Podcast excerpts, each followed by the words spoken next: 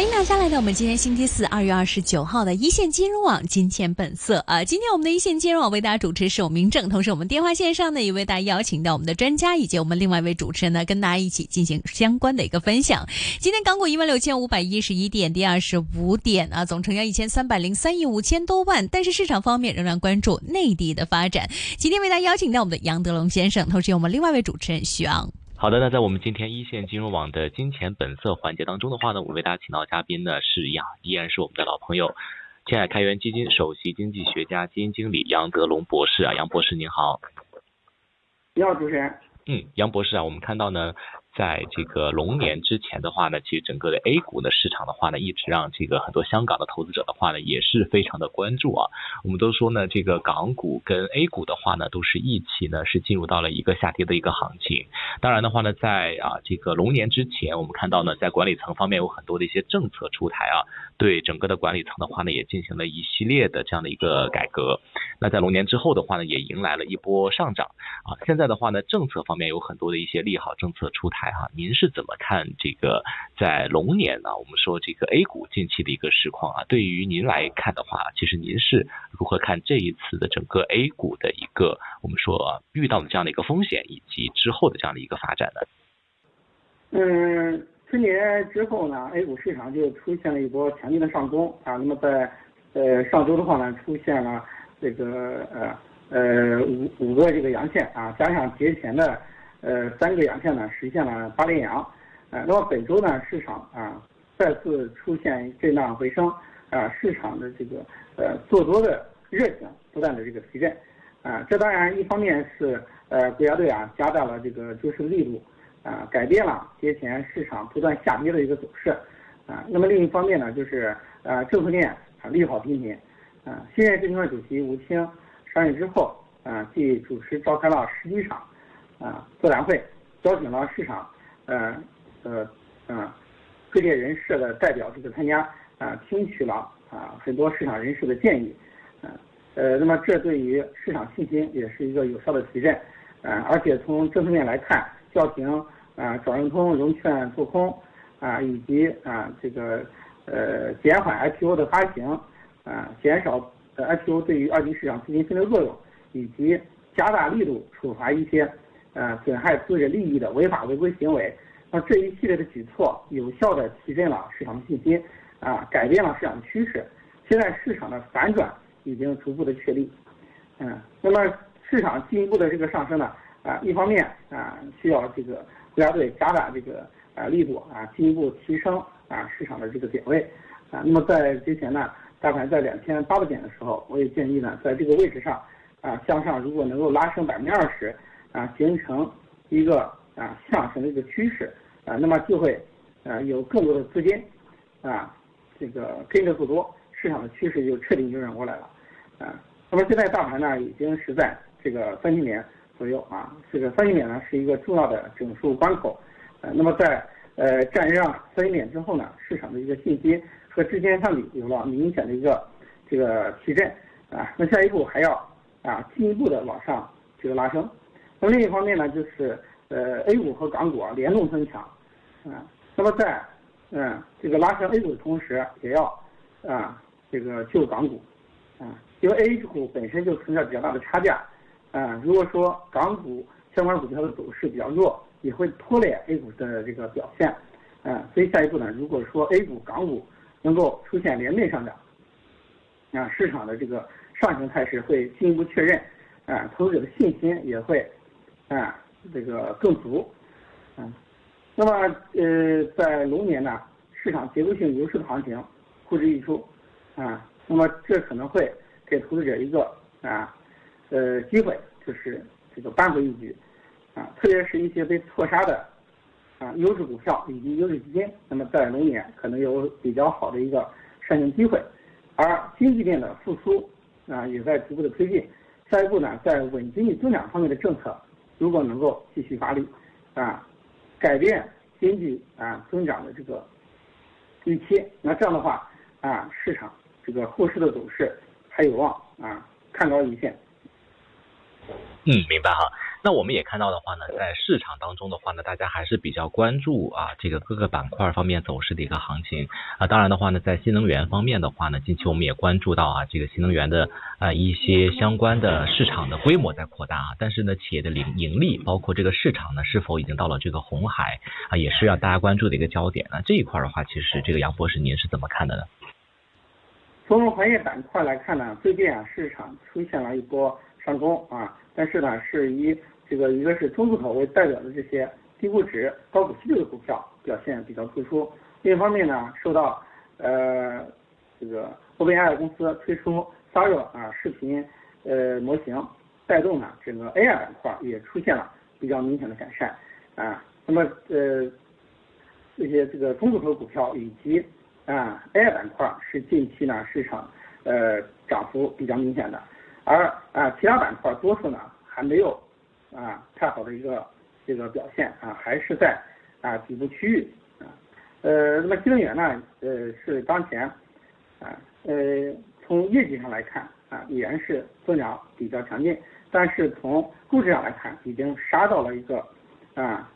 呃历史底部的一个区域啊，很多新能源龙头股的估值已经回到了啊行情启动的二零一九年的水平。那么新能源呢，替代传统能源的大的趋势没有改变，啊，那么这两年的下跌主要是杀估值，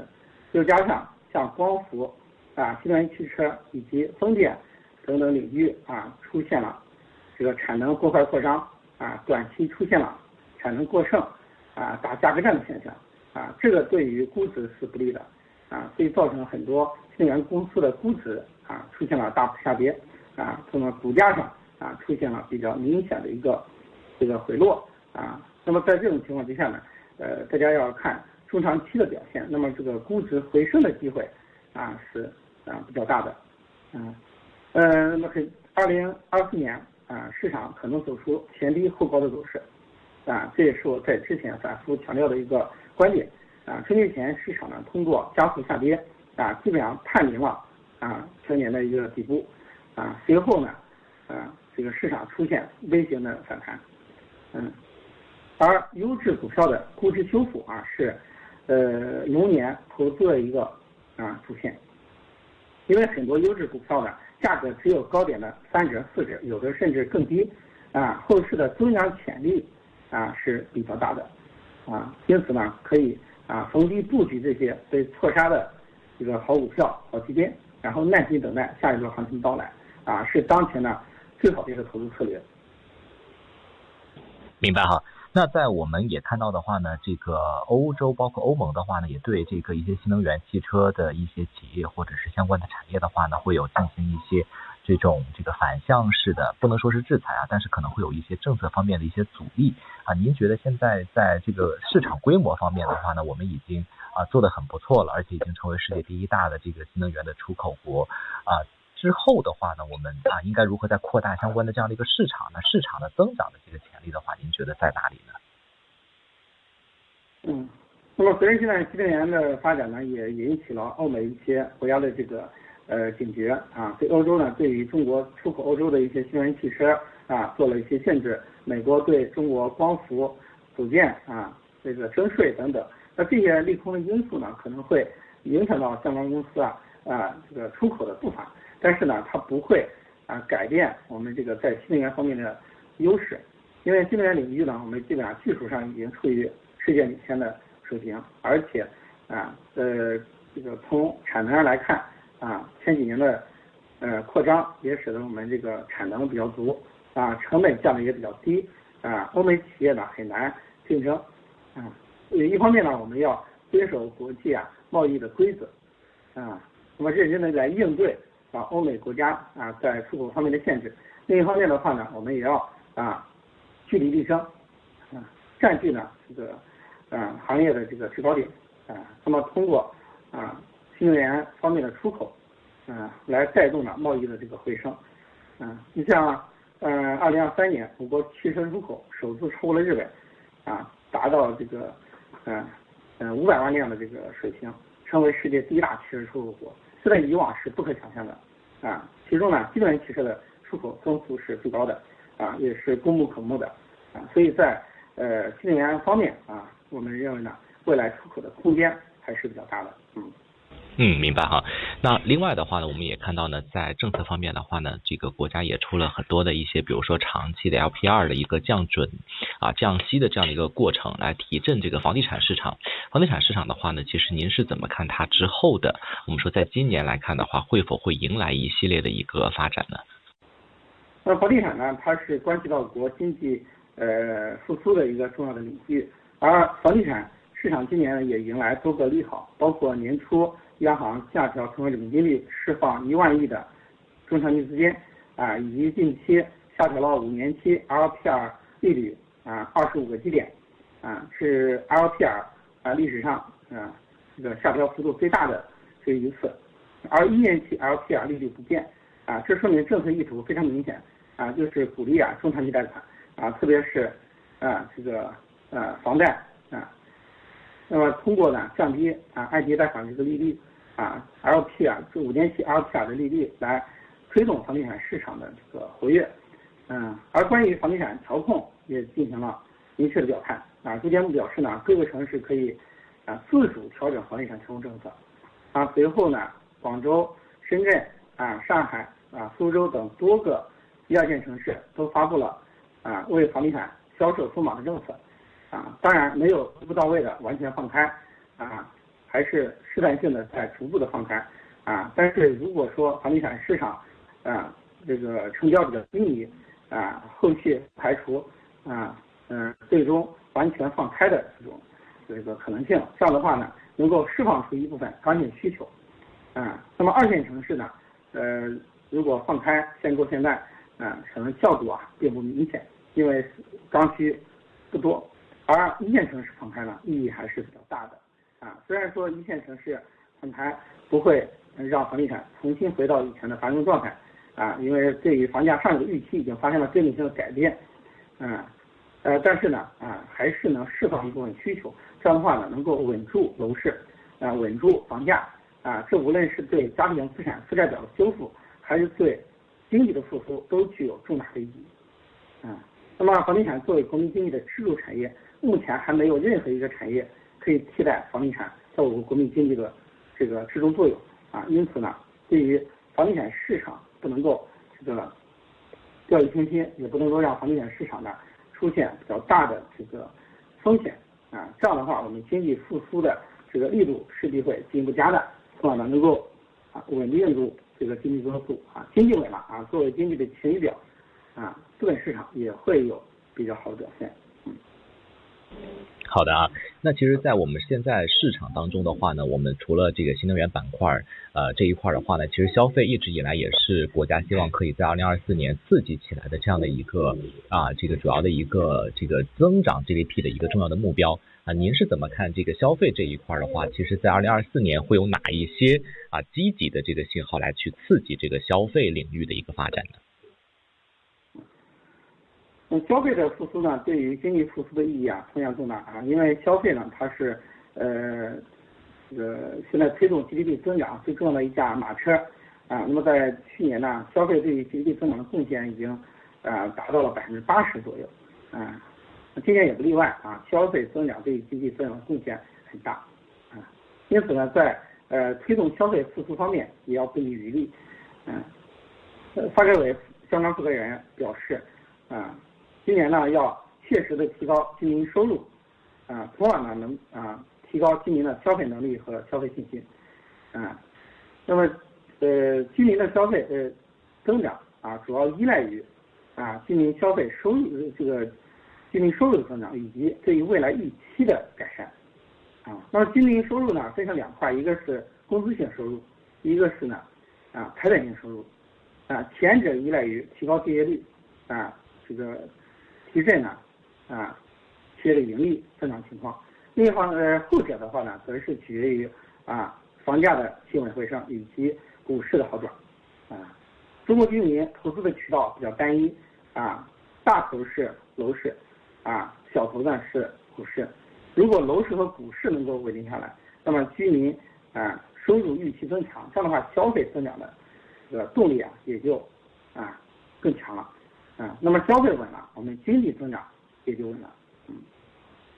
啊，其实整个的啊西方国家的这个资本市场一直是很多这个中国股民也好，还有这个甚至香港很多的一些投资者的话也比较羡慕的一个市场啊。大家的话呢，就是也出现了一定程度的，比如说高追整个的美国市场的这样的一个情况啊，甚至是日本的股市的话呢，也是受到了很多的一些投资者的关注啊。啊，那您觉得二零二四，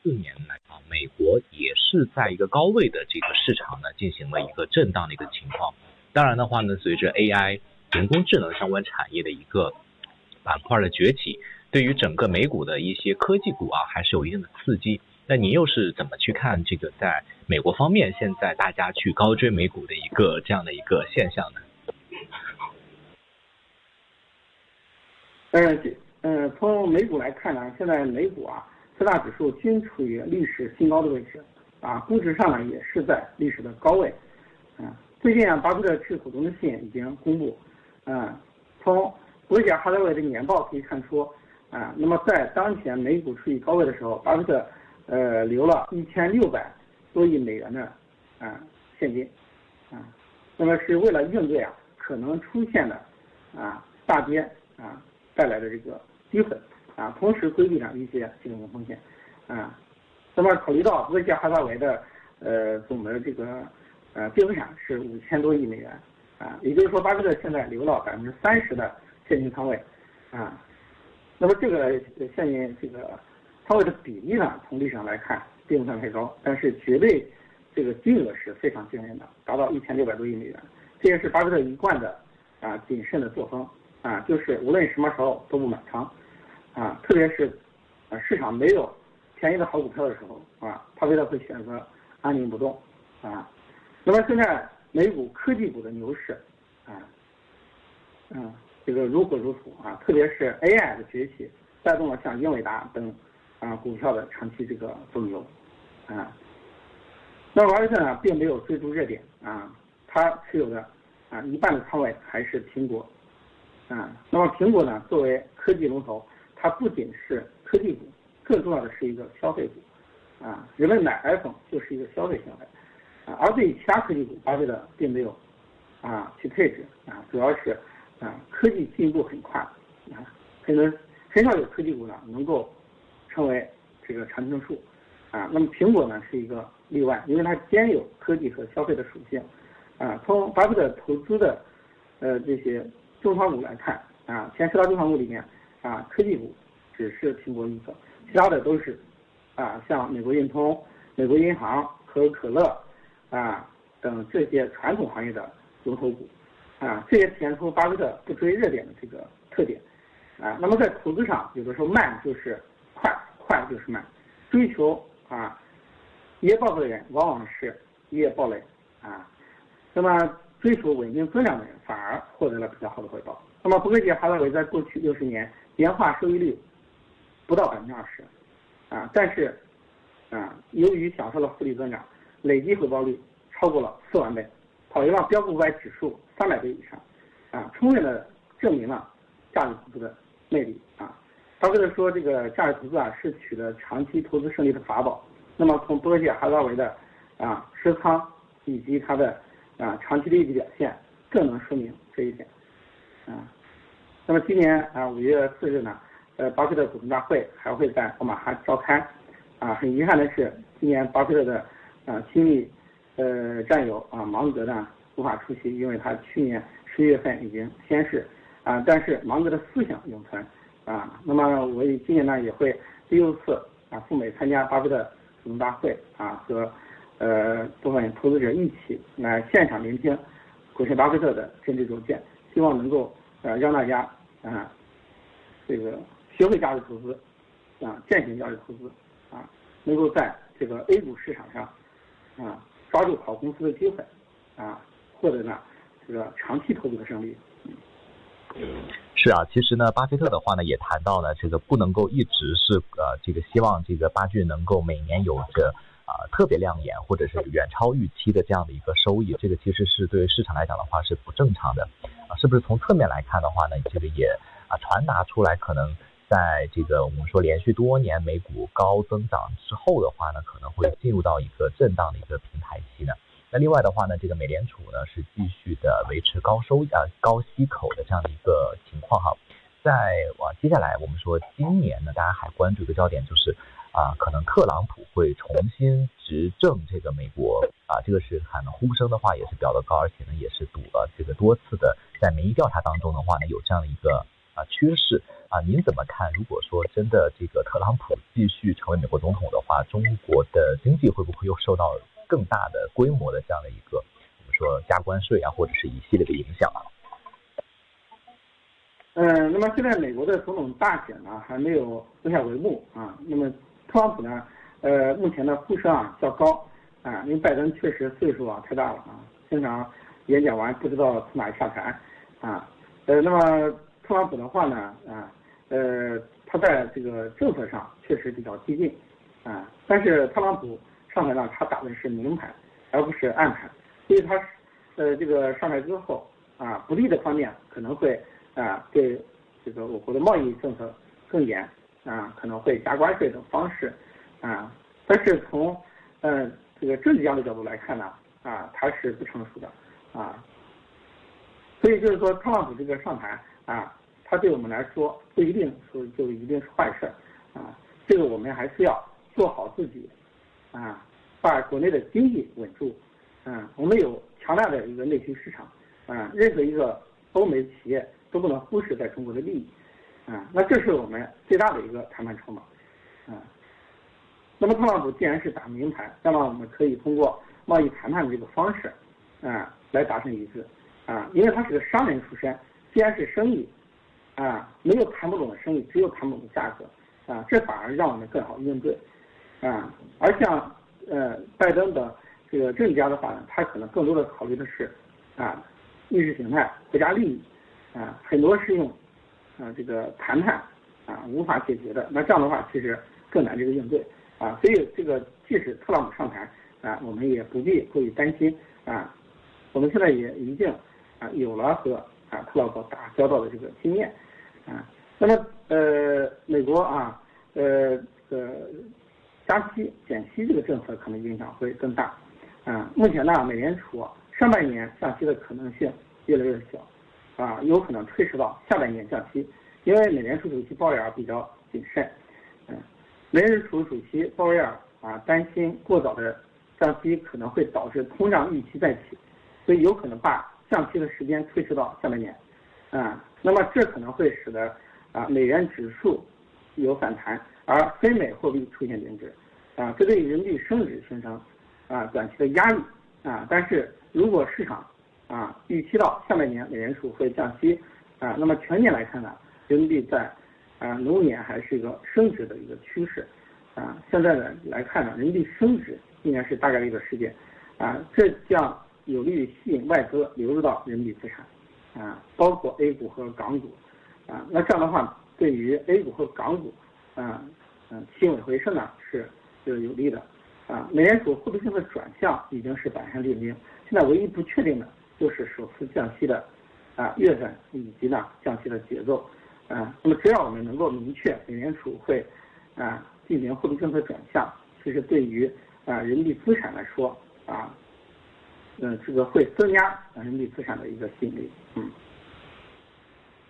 是的。那我们也看到的话呢，其实，在近期呢，大家啊，目前在这个科网方面的话呢，还是挺关注呢这个芯片半导半导体以及、人工智能的这样的一个发展。那眼看着呢，像这个英伟达的这样的一些美国的芯片类的啊这种头部的公司啊，这个股价接连的创新高，而且的话增长幅度非常强大啊，在我们看来的话呢，其实也是。比较的眼红啊，也是很关注呢，就是这个芯片半导体对于市场方面的一些影响啊。在您看来的话哈，您觉得现在这种芯片半导体呢被啊这个这个弄得比较的高的这样的一个呃这个情况的话，您是如何去看的？那尤其是 AI 这一块的话，啊是否真的能够像大家预期当中的能够整个呃对我们的生活对整个的新的经济啊会带来一个革命性的这样的一个变化吗？那在中长期的话，您又是怎么看这个？啊，芯片半导体的这个板块的？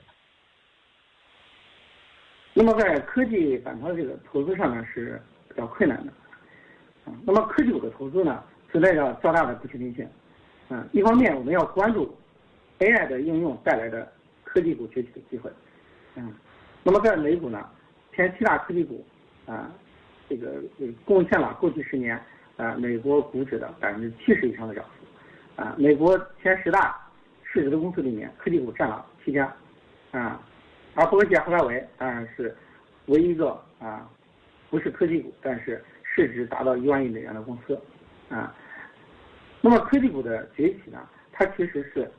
啊这个 AI 未来的应用可能会应用广泛啊，那么市场的预期比较高啊，但是在 A 股市场上啊 AI 的投资呢，很多属于概念性的投资，并没有实质性的业绩支撑啊，包括市场经常啊表现的芯片半导体的板块啊，那么有业绩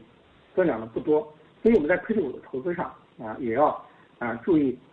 啊辨别甄别，就是对有核心技术啊有确定性应用的。科技股可以呢重点去挖掘，啊，但是对一些题材股、概念股还是要谨慎，啊，因为一旦，嗯，这个炒作热度下降，啊，那么这些没有业绩支撑的，啊，中小盘的科技股呢，跌幅也是比较大的，啊，那么未来科技创新是我们政策支持的一个重点，啊，那么对于啊具有科技创新能力，同时又能够释放业绩的科技龙头股。可以给予更多的这个关注，好的啊，那我们也看到的话呢，在啊这个近期大家也关注的一个板块啊，就是石油板块以及黄金类的板块了。那随着现在的一些局部的这个一些，比如说俄乌战争两周年之后，现在还没有停止打这个战争的这个迹象啊，那也包括了现在一些像这个啊以色列这个加沙地带啊相关的一些。啊，矛盾以及战争的一个相关的阴影之下，您觉得这个石油的价格跟黄金的价格啊，其实在短期啊，甚至是中期的话，会是一个呃怎么样的一个表现呢？大宗商品方面呢，今年啊，就是受到国际局势啊动荡的影响，呃，石油价格可能还是会维持高位震荡的这个走势啊，而黄金价格呢啊，已经处于历史的这个啊新高的位置啊，黄金价格。啊，它反映其实是避险情绪，呃，在去年呢，黄金出现了啊大幅这个上涨，啊，今年呢啊走势也是比较强，但是呢存在一定的啊冲高回落的这个风险，嗯，那么在大宗商品上的投资啊，既要关注国际局势的变化，同时又关注呢供求关系的这个变化，嗯，这些共同决定了大宗商品价格的一个这个走势，啊，虽然现在新能源啊。正在受到更多的政策支持，但是传统能源还是占据大部分的份额，啊，那么至少在短期之内，我们还是离不开石油、煤炭等传统能源。所以这几年呢，能源的价格出现了比较明显的上升，啊，能源股呢走势也比较强劲。这个其实也反映出呢，啊，这个传统能源在相当长的一个时间内仍然是啊主流的一个这个能源的形式，啊。所以我们在发展新能源的同时，也要重视对于传统能源的关注，嗯，那么做价值投资呢，我们既要关注啊企业未来增长空间，嗯，也要关注呢啊当前的这个啊业绩状况啊分红的一个状况啊，这样的话呢才能够啊抓住好公司啊长期增长的机会啊。那么巴菲特价值投资的本质呢，就是与伟大的企业一起成长啊。而好企业一般价格都比较高，啊，那么经过过去三年的下跌，很多好股的价格已经跌到了啊历史底部，其实这是一个比较好的布局时机，嗯。是哈，所以说的话呢，在可能我们说长期来去看的话呢，也会啊实时的去关注整个全国的一些经济，包括消费市场的一些表现。那最后的话呢，也想问一下呢，就是啊杨博士，您对于港股现在的一个市场的话呢，会否呢也能够啊趁着我们说 A 股的这样的一个上涨的一波行情的话呢，有一个不错的一个表现呢？那另外在二零二四年啊，这个大家都在说香港成为金融废墟哈这样的一个一些市场的一些相关的一些不同的声音啊，您又是怎么看这个？啊，香港目前的港股的这个市场啊，在二零二四年啊，能否会有一个我们说一个不错的一个表现呢？当前港股的走势呢，还是啊相对这个低迷啊，呃，从估值上来看呢，处于全球主要资本市场的一个估值洼地啊，可以说是估值最低的市场啊。那么这一方面呢，给价值投资者提供了一个啊布局的机会，但是同时也说明了啊港股市场现在信心不足，啊，我在近期呢也在呼吁啊，不要对在啊救 A 股的同时也要救港股，啊，因为 A 股和港股呢联动性比较强，啊，如果港股能够啊涨起来，啊，它和 A 股会形成啊联动效应，从而呢形成啊更强烈的一个上升的一个势头。啊，像恒生科技指数、恒生国际指数这些人气指数 ETF，如果能够得到国家队的啊增持，啊，那么势必会极大的提振市场的信心。啊，港股呢，啊，是这个完全啊开放的这个啊国际市场，啊，它反映的是啊这个国际资本对于中国资产的信心，啊，所以做多。啊，做强港股，啊，意义非常重大。那么在当前呢，A 股和港股都是处于全球估值洼地的位置。啊，一方面啊，呼吁呢国家队能够加大这个力度啊，改变市场的呃悲观预期，确定扭转市场的趋势。另一方面呢，啊，也建议啊广大投资者能够啊保持信心。啊，对于一些被错杀的啊 A 股和港股的优质股票。要敢于布局，啊，然后等待下一轮行情的到来。我们相信呢，是呃，牛市啊只会迟到，不会缺席。啊，那么在便宜的价格买入好公司，后面需要做的就是耐心等待。好的，那今天的话呢，也非常感谢呢，是前海开源基金首席经济学家、基金经理啊杨德龙博士呢，和我们做出了全面的关于二零二四年整个龙年啊，我们说对于整个全球啊股市、资本市场的这样的一个看法跟评析。感谢杨博士，那我们下期节目再和您啊一起评析全球的市场。谢谢杨博士，谢谢您，我们再会。